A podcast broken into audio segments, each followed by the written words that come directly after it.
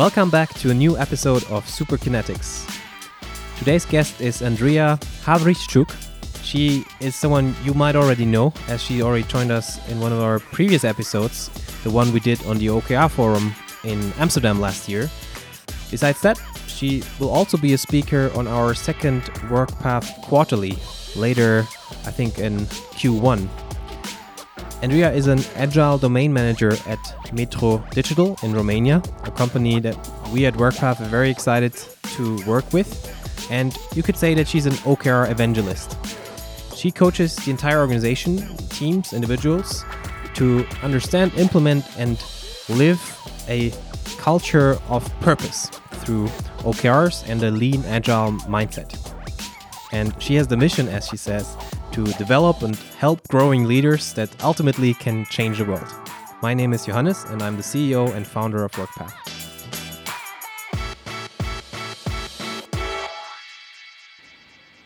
Thank you, Johannes, for such a kind introduction. I'm happy to be here again with you, and a warm um, hello to our listeners. Welcome back.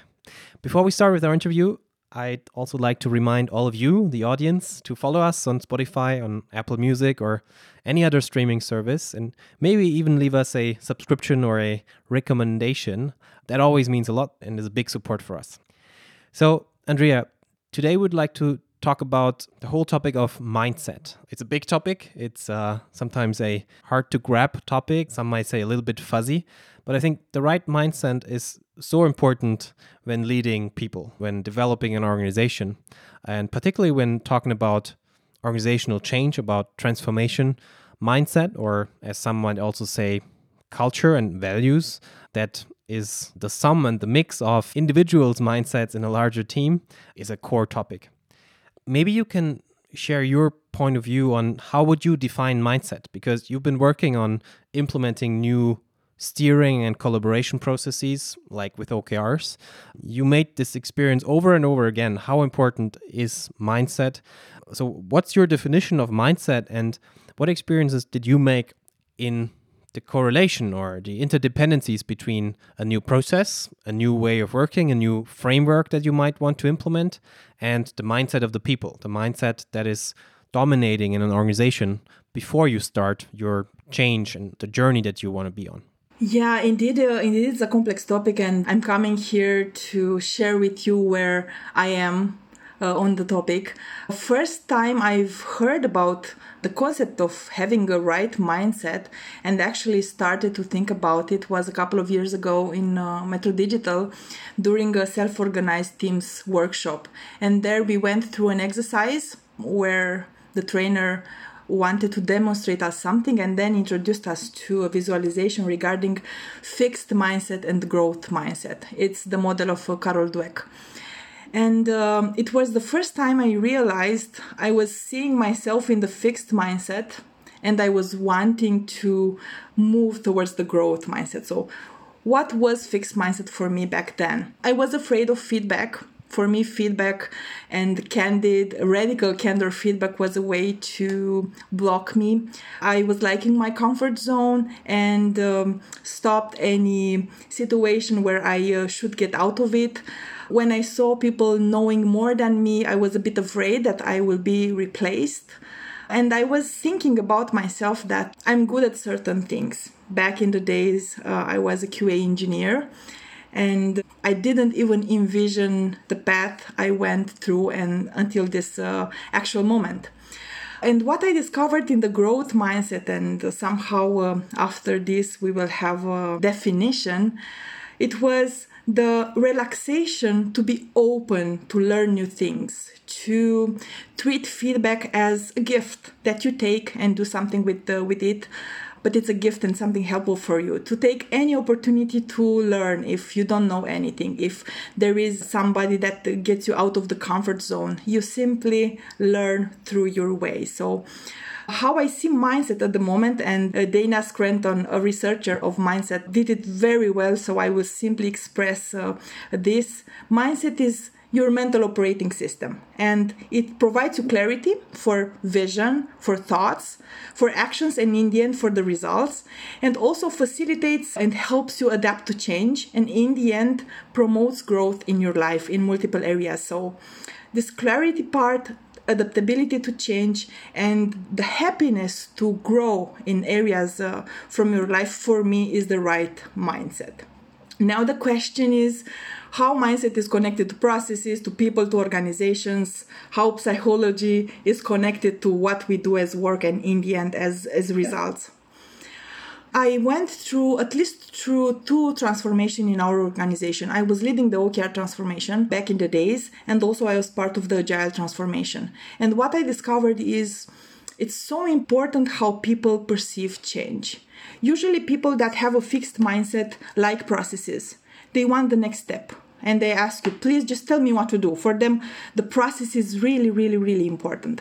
People that have a growth mindset use the process to reach to a goal and they embrace change they embrace emergent processes and the ones that are adaptable so for me metro digital is a complex organization requires emergent adaptable processes. So that's why for me it's very important that my colleagues and the people i work with have the right mindset in the end to be in this type of company. Understood. Yeah.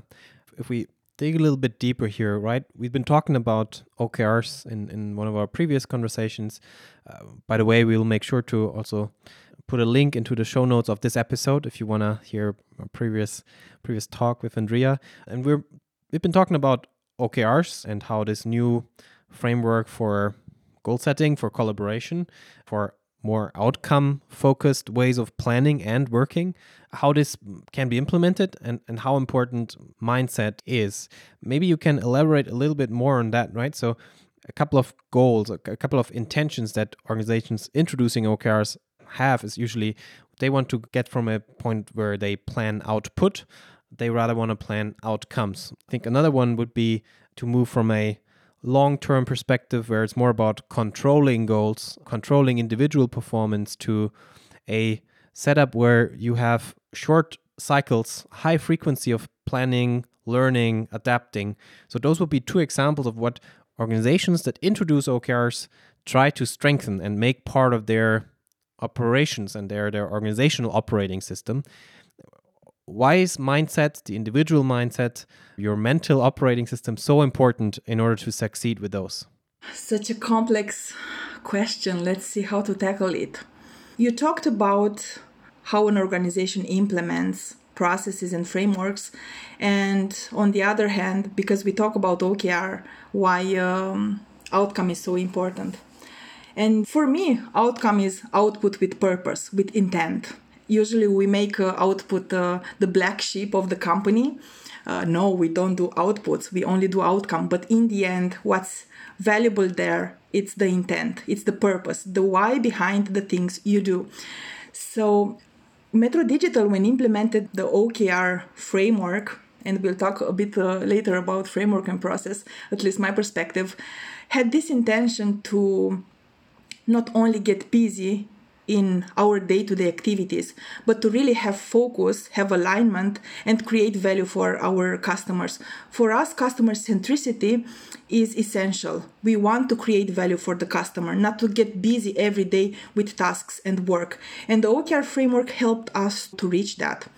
The other part that we wanted to achieve was to really measure our success and to look realistically at what we do to uncover the gaps, to uncover that things that we don't do properly and in the end to fix them. So for that you need a you need a strong mindset to really acknowledge that for example you are not data driven you didn't measure your work in the past or you did some action that uh, didn't have the proper results or the proper outcome this mindset is really the one that we wanted to to reach. And let me tell you it was not easy. I mean even now when we work with okr since a couple of years there is this tendency of going back from framework to process especially for people that do not understand the purpose and do not understand the vision. For them, it's the, the meaning behind our work is not there yet. So, usually in this context,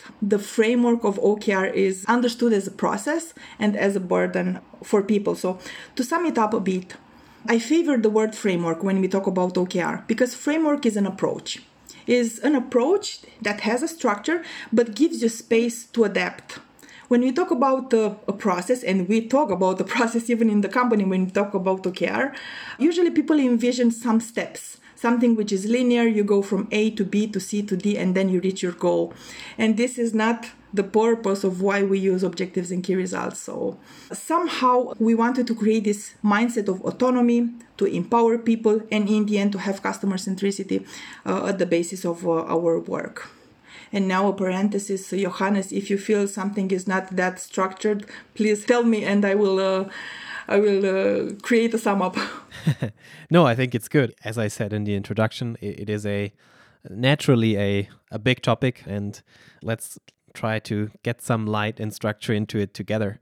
I think you already gave me like my favorite quote for today outcome is output with intent. I think that's a very strong and, and simple statement that actually is, is pretty much delivering the essence of what most organizations uh, with their strategic planning, with their steering models, are lacking, and why not just teams. Uh, I mean, we have historically high numbers of employees that share in, in, in surveys that they don't know what the company's strategy is and why they are there and what their contribution is. So they don't experience purpose in any sense at work.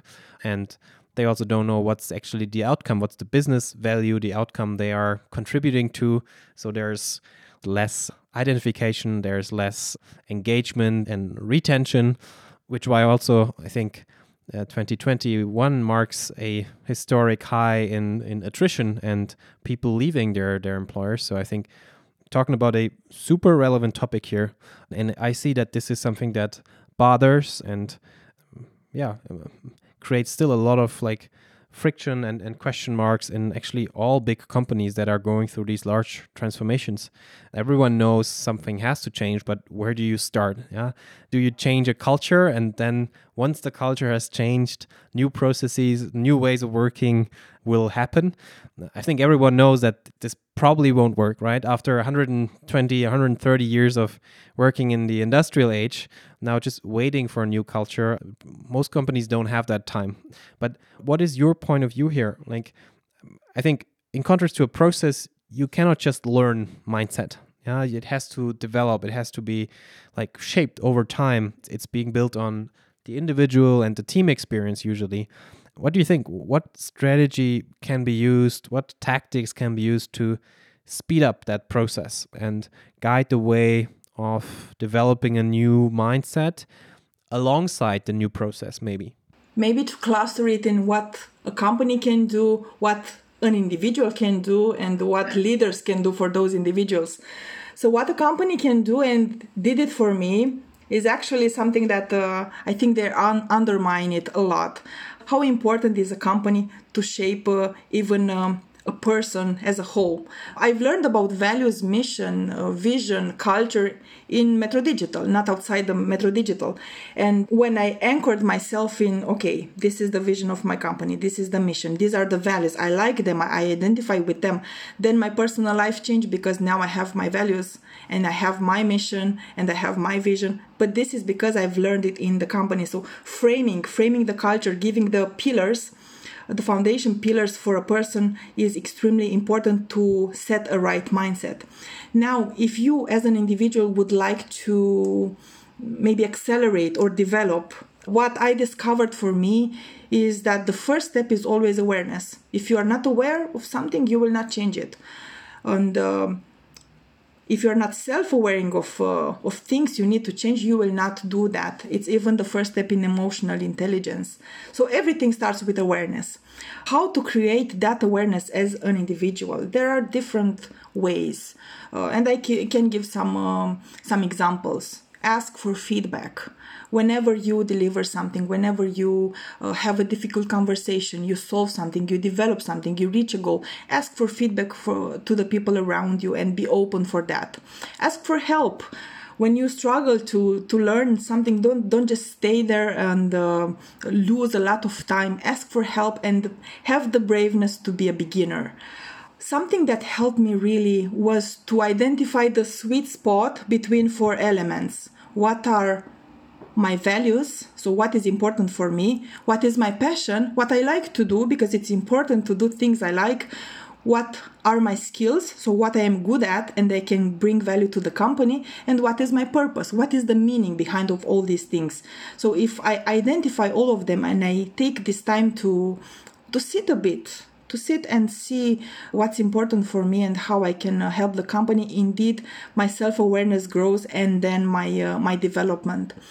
I would say it again, not because I am a fan of OKR, but set up goals and measure them. I use them in my personal life and I see what is how how struggling it is to really focus on your goal, really measure your results, reflect, inspect and adapt weekly if you can or how you want it. Just to sit with your goals, ask yourself, okay, did I do progress?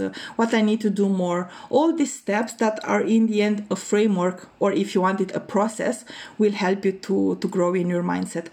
And what I consider important, and I do it with uh, myself, is celebrate the progress. I have a goal in my life regarding health, and I'm simply struggling there to find a, a, way to move forward. And any small improvement for me is a moment of celebration. It's important to acknowledge that and then to take that enthusiasm to, to go further. So this would be some um, some advices. And one last advice is be aware that you you have the right to your space. Take space to think about the values. Take space to define your goals. Take space to to ask for feedback. It's not only in between your daily work but it's in it a, a main part of your development. Yeah particularly one thing you said that strongly resonates with me is like a step that i think many organizations tend to skip or underestimate. It's introducing new frameworks new processes before they've actually defined and communicated a lot in a best case open and in integrative way like who do we want to be? Talking about like who are we right now? What made us successful in the past? Why are we what we are? What are our values traditionally? What has made us successful in the last decade? And why potentially not all of this will help us being successful in the next decade? What has to change? What's like what's our vision of our organization, of our principles in two, three, five, ten years? Why is that relevant? Why why do, does the market expect us to change that way? Why do we have to change that way in order to be successful and to keep all these jobs, to create new jobs, and to actually create value for the customer in a competitive way? I think that is really the key, what you describe as a foundation, as a pillar. And, and once you have that kind of clarity, and, and that is like a continuous communication job, that takes years and it has to be repeated over and over again. Yeah, I think it's a it's a good rule of thumb that I'd like to tell in, in our leadership trainings is like you really as a as a leader communicating that and facilitating that kind of dialogue you need to really get like sick of yourself saying the same things and triggering the same kind of dialogues and and only once you feel like I, I cannot say like keep saying that over and over again that's the point when it will slowly arrive in the organization. That's just how, how communication in organizations work. So I think that that is like a, a key step. And if you have that foundation, it's so much easier to help teams adapt the new process because it's not a means to an end. It's not a thing that the company does because others are doing it or because any consultancy brought it or the leader wants this because it, it's just a a help. It's a tool that helps bringing those principles and these kind of changes to life first. But it, I think it, it's also easier, right, to on that journey from today to tomorrow to use this as a as a tool for sense making and for like a Germany would use would say Standortbestimmung, like an analytical tool, like where are we on that journey? Did we make a step forward or backward? Because it, I think it's clear, and you've been talking about this in the past as well. Those changes, these new processes, a change of mindset that doesn't just happen from today to tomorrow. It's a very iterative process with successes, but also with setbacks. And I think if you have that kind of foundation, you can always look at the situation in the now. For example, if a certain part of the process does not work, is not adapted, if you have pushback, if you have skepticism, and you can usually use that foundation for sense making and you can reflect back it's like look this new process it's not working because it's it's supposed to bring new principles and values into our way of working together but our old ways of doing it our own principles and, and cultures that have been successful in the past that are still very present they sort of are standing in the way. They are making us not succeed with the new process. And I think that kind of sense making is, is critical. That's the key learning moment that you need to facilitate and provoke on a continuous basis if you want to have sustainable change. So I very much like the way you put it, talking about foundation, vision first, awareness. I cannot agree more to that. Like lots of communication. And then also celebration like promote the pioneers promote those that are actually succeeding with that and uh, make also the small step happen because as i said like many of these organizations we're talking about here have decades of history and huge success in the past it's very hard to accept that that success and, and the recipe for success is changing so fast within just a couple of years so you have to take your space you have to take your time and slowly adapt. That's the only way of doing it. I think that strongly resonates with what we are seeing on the market with most of the big organizations that are on the journey. How, like, you briefly touched it, but that's, that's something I'd like to go back to is like, in many cases, these processes don't work in the intended way in the beginning, right? You, you briefly talked about growth mindset, but maybe we can speak a little bit more about how a new kind of mindset, how a growth mindset can help you getting over failure and how you in your role particularly trying to moderate that because i think you're constantly in situations where teams or leaders come back to you is like this didn't work or my team doesn't want to do this anymore. We don't get the value of this. Like how can your growth mindset help getting over failure? How does it help you moderating and, and how can teams mm, potentially benefit from, from that kind of mindset when stumbling into situations where the new process might not immediately create value for everyone? Oh, I like that question, especially that uh, I think since a couple of weeks and last WorkPath uh, quarterly, I was talking about failure and uh, how to treat failure in the company. For me, failure is a way people can learn something. So, as a leader, I have the opportunity to teach them growth mindset through their failure. I can say, okay, it's it's safe for you to fail, uh, go uh, beyond uh, and above, but it's essentially how I react when the failure happens. So, what I would do is place uh, in your company mechanism that help people get unstuck. For example, inspect ask the hard questions. What happened? How we can learn of it? Inspect the situation. Frame it. Frame it as an experience. For me if a step in a process is failed that is not a failure because the goal is not the process. The goal is the goal. So our target our aim is to reach our goal in a valuable way. And if they are stuck in a in a step or they failed uh, a step in the process for me it's it's important to frame it like this keep your eyes on the goal. The process is there to help you. If uh, the process is a rock on the road and it's not a vehicle then let's adapt the process. Let's uh, yeah. make it emergent. So moments like this are essential to teach them the growth mindset. I will say i will say this don't uh, make a god from your process. This is not the goal the goal is the goal. And uh, we have the OKR framework to prove that, to help us. We have the objective, we have the result, how we reach there. It's adaptable and we can learn from it. We can inspect it, we can do the check in, we reflect upon it. We have all the tools to, to reach uh, and uh, to, to our goal. Now, regarding uh, a leader, what I can do as a leader to motivate my team to try again. Because usually people, when uh, they fail, they get a bit afraid and they will not try to make anything or try to optimize the process because there is a small uh, step of fear there. I like the model of Daniel Pink regarding intrinsic motivation. And the model has three pillars it's the purpose, it's the autonomy, and the mastery. And uh, when a person fails and uh, doesn't want to try again, I will ask myself, what pillar is missing? Is it autonomy? Do I control too much and that person doesn't like that he, uh, he doesn't own the how? Is there mastery missing?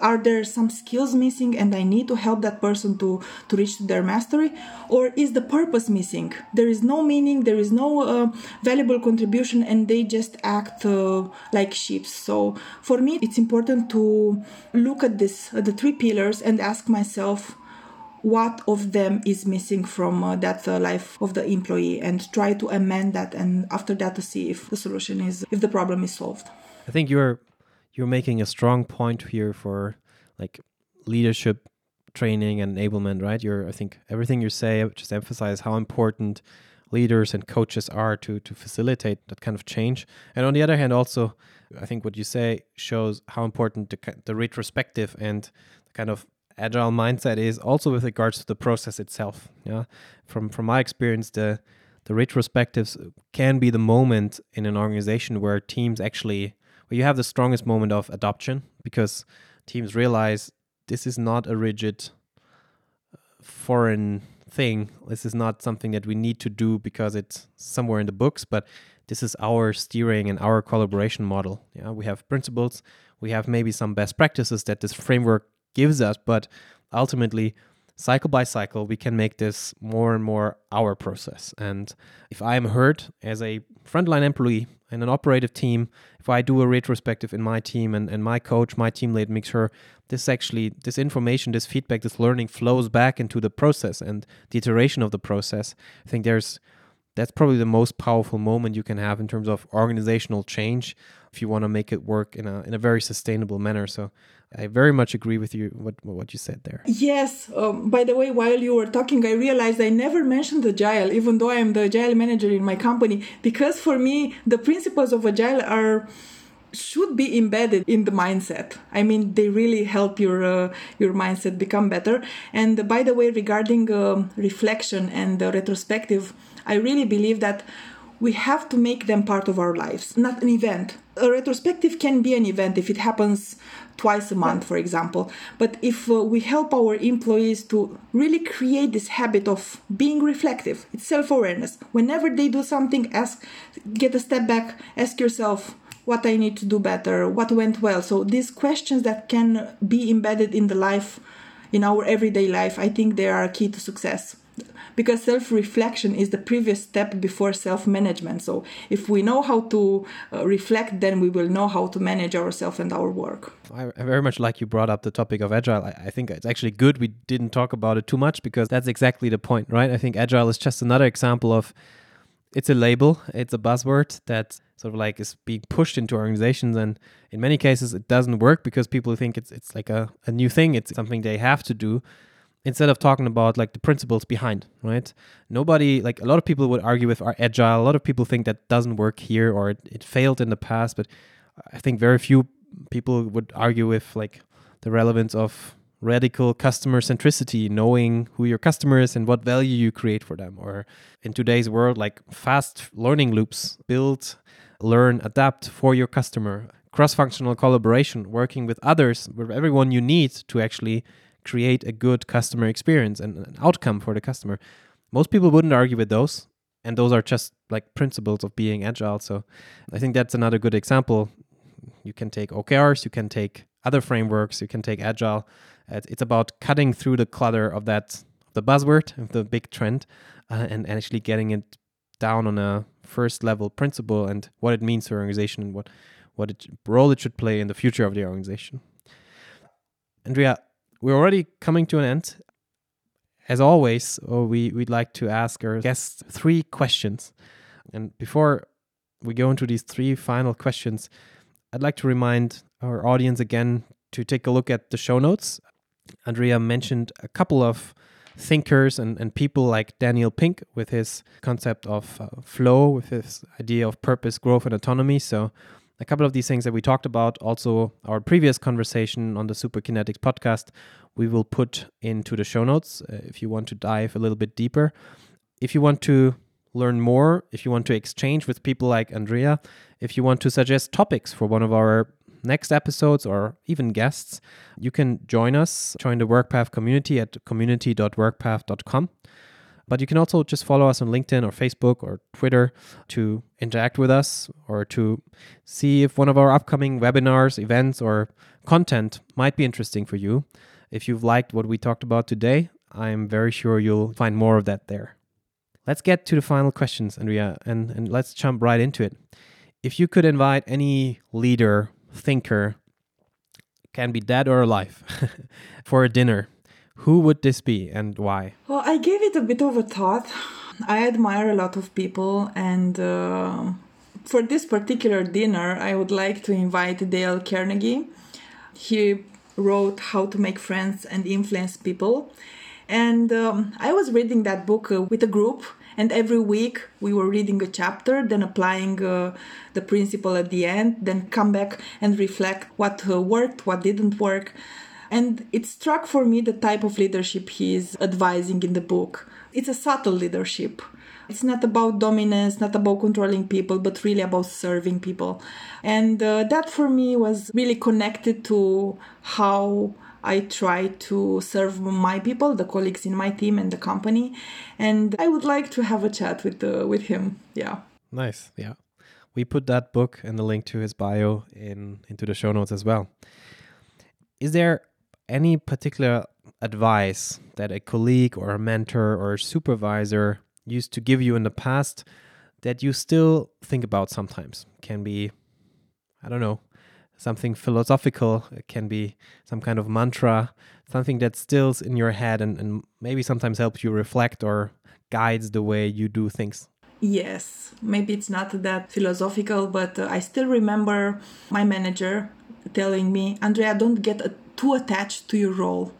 The role is not important. You can do uh, things and have impact in the company from any role. And I was back then an agile master. Now I'm a, I'm a manager and still think about that.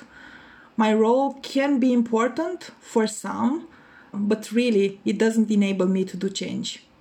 It enables my identity, the things I believe in, my purpose, my vision, my mission. So I, I still think about that, especially that we have a joke in the company.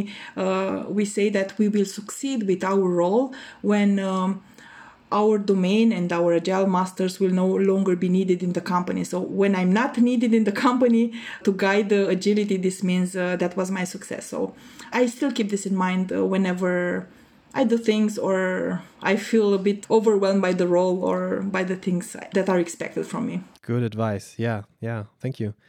And that's the last question already. You mentioned a couple of books. You mentioned a book by Dale Carnegie, but I'm sure you you have another one for us. The third question is always about a book recommendation that you'd like to share with our listeners. One like a, a book that you might have read recently or an all-time classic What's your recommendation? I'm a bookworm, but here it was easy to choose a book. You saw through through my answers that the purpose is extremely important for me. I, I do things with purpose. So I recommend uh, Viktor Frankl's book, Man's Search for Meaning.